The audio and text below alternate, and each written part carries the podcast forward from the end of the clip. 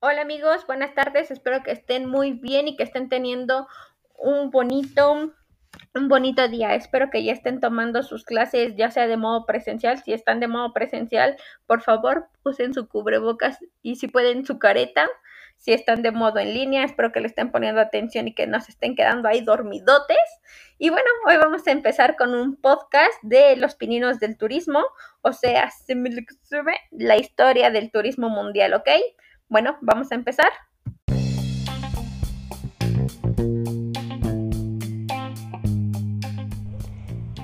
¿Estás estudiando turismo? ¿Estás estudiando administración? ¿Estás buscando qué escuchar en tu carro, en el trabajo, estudiando, mientras cocinas? ¿Te gustaría conocer más de México, de otros países, su cultura, sus tradiciones, enamorarte de cada parte del país, del mundo incluso. No lo pienses más y quédate un ratito conmigo que vamos a echar chisme del bueno, del que nutre el alma, el corazón, la mente. Estás buscando qué oír y te vas a llevar turismo. Estás escuchando Trotamundos con Samantha Hernández.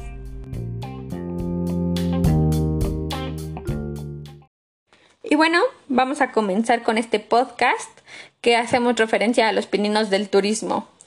Y vamos a comenzar con los nómadas, que ellos van a comenzar el turismo y no el turismo como tal. Le falta mucho que pulirlo, pero ellos al hacer su grupo e ir a buscar sus alimentos comienzan a desplazarse de su lugar de, origen a otro lugar para buscar alimentos y podían tardar días y días en regresar con ellos. Entonces aquí vamos a empezar a ver que la gente ya se empieza a desplazar de su lugar donde habitan. Y bueno, en la Edad Media, en el ámbito económico-político, se buscaba conquistar nuevos territorios para buscar nuevos productos que comercializar. Como ya saben, el comercio era la principal actividad económica de otros países, entonces podían intercambiar sus sus productos y obviamente llevarlos a su lugar de origen donde los podían revender. Y bueno, en la Edad Media, en el siglo V y hasta el XV, se da el descubrimiento de América que como podemos ver Cristóbal Colón ya tiene su, su, equipo y se va a descubrir nuevas tierras, a conquistarlas y aquí comienza el turismo porque ya no van a pasar las noches en su lugar de donde habitan, sino ya van a pernoctar en otros lugares. Y aquí se empieza a dar el turismo religioso, que era cuando las personas eran obligadas a ir a templos y aquí comienzan las rutas de pues las rutas como tal si nosotros ponemos atención en el turismo, se habla de las rutas que son los lugares que se visitan en, el, en todo el viaje. Y en este tiempo se iba desde Venecia hasta Tierra Santa y, por ejemplo, en Islam también hacían la peregrinación Neca, que es una fiesta aproximadamente de tres días, es de los musulmanes y bueno, el primer día se declara la intención, le dan siete vueltas alrededor de la Kaaba y después se bebe agua del pozo, que significa para ellos esfuerzo y búsqueda. El segundo día hacen la oración de la mañana y me parece que fue ahí cuando Mahoma pronunció su discurso de despedida. Hacen alto y una pausa ese día, entonces se la pasan meditando. Y el tercer día Hacen sus oraciones de la mañana, después se van a la fiesta del sacrificio y ahí ya este hay tres pilares que simbolizan los puntos del recorrido donde el demonio intentó disuadir a Abraham. Entonces el, el peregrino, perdón, lapida los pilares con las piedras recogidas. Y a este ritual se le llama la lapidación del diablo. De regreso a la mezquita vuelven a darle las siete vueltas y ya por último este los hombres usualmente se rapan la cabeza y las mujeres solo se cortan un pequeño mechón de su cabello. Ay, qué bonito, ¿verdad? Esa tradición desde el siglo XV y bueno, este año se dio del 17 de julio. Ah, mira, faltan unos pocos días hasta el 22 de julio que claro que ahora por pandemia y todo eso las fechas pueden variar, ¿no?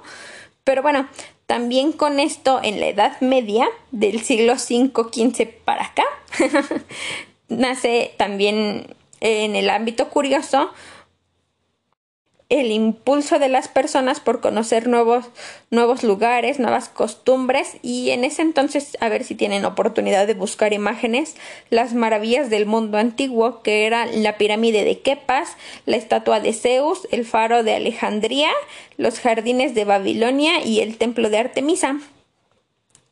Ahora si nos venimos un poco más para acá en la Grecia clásica, le daban más importancia al ocio, que como ya escuchamos en el podcast anterior, si no han escuchado el podcast anterior, vayan, escúchenlo.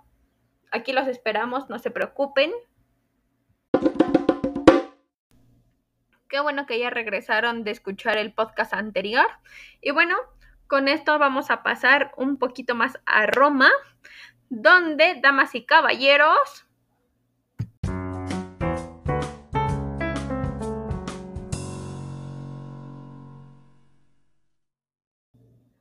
nace la ley de la hospitalidad. Turu, turu, turu.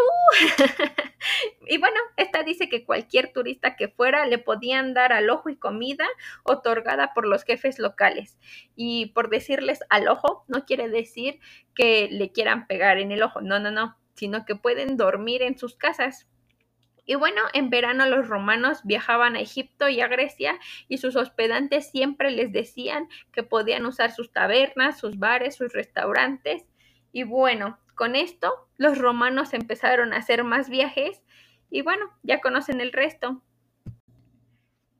Y bueno, con esto terminamos la Edad Media. Ahora nos pasamos a la Edad Mediana, que empieza en los años 1500, donde aparecen los primeros alojamientos. Y estos se dan porque cuando viajaban en grandes grupos no cabían en los palacios, entonces empezaron a crear los primeros mesones, que estos se daban entre entre 3 y 5 años y solo así eran tomados en cuenta como turistas. Y por último de los últimos vamos a ver el mundo contemporáneo, que nos va a platicar que después de la Revolución Francesa, que se inventó la máquina de vapor, la utilizaban como transporte. Y bueno, en esa época también ya surge el turismo como tal, la palabra ya pulida, ya ya completamente estructurada cuando vimos que habla de los conceptos que ya vimos el podcast pasado. Y bueno, aquí empieza el turismo en playas y en ríos y nacieron lugares de importancia como el hotel y los lugares ya se empezaron a aperturar para el turismo, para recibir una carga turística, que más adelante vamos a ver esas palabras que ahorita suenan tan complicadas. Y bueno, en esta época se construyó el Tremony House, que está en Estados Unidos, que por favor, si cada que les diga de algún lugar o alguna tradición, googleenla para que vean qué bonito es, los colores. Bueno, a lo mejor es parte de la edición digital, pero la verdad es que qué bonitas cosas encuentra uno en internet.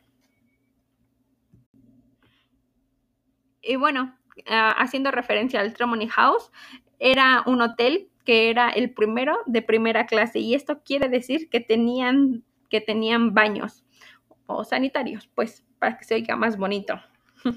y bueno, en esta época también se dio a conocer el, el término bellboy, que eran los niños botones, que son los encargados de llevarte el equipaje a, tus, a tu cuarto.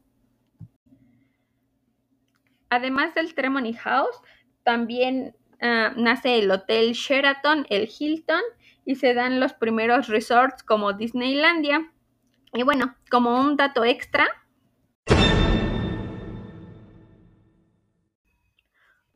nuestro queridísimo padre Thomas Cook ah, creó los vouchers intercambiables por comida, de esos que te dan como en las kermes. Bueno, de esos. También creó las agencias de viajes y tuvo la idea de meter baños dentro de las instalaciones. Entonces, bueno, esto es todo por hoy. Muchas gracias por acompañarme. Espero que se la sigan pasando de maravilla y espero que este podcast les haya ayudado un poquitito, aunque sea. Los quiero mucho, les mando un besito. Bye bye.